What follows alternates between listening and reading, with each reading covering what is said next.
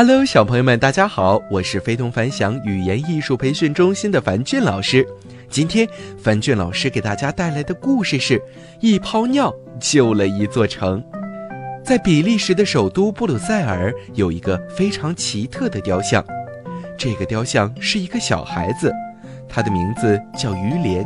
有一次，一群强盗想将布鲁塞尔城炸毁。他们偷偷地在市政厅的地下室里放满了炸药包，点燃导火线后就跑了。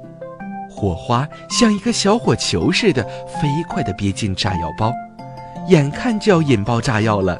就在这个时候，小鱼莲刚好经过这里，他发现了这个危急的情况，不禁失声叫起来：“哎呦，不得了呀！强盗要炸城了，一场大火灾就要发生了！”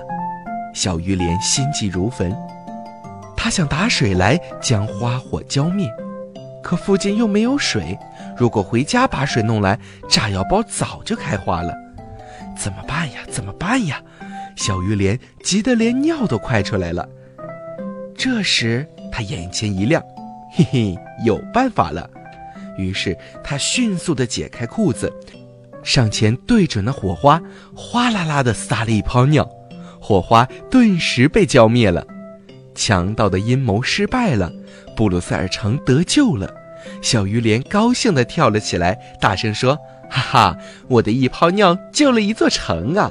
比利时人民知道了这件事后，非常感激这位小英雄。为了永远纪念小鱼莲，便以他为原型塑了一座铜像。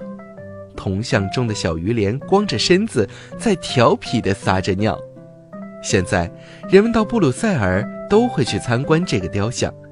撒尿小童的雕像已经有三百多年的历史了，大家至今仍很佩服小鱼莲的聪明和勇敢。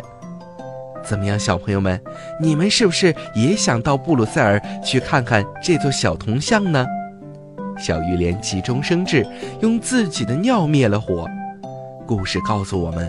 在危急时，不要再去想需要很多时间、费大周折的办法，而是要灵活的运用身边的东西来化解危险。好了，小朋友们，今天的故事就到这儿了，早点休息吧，晚安。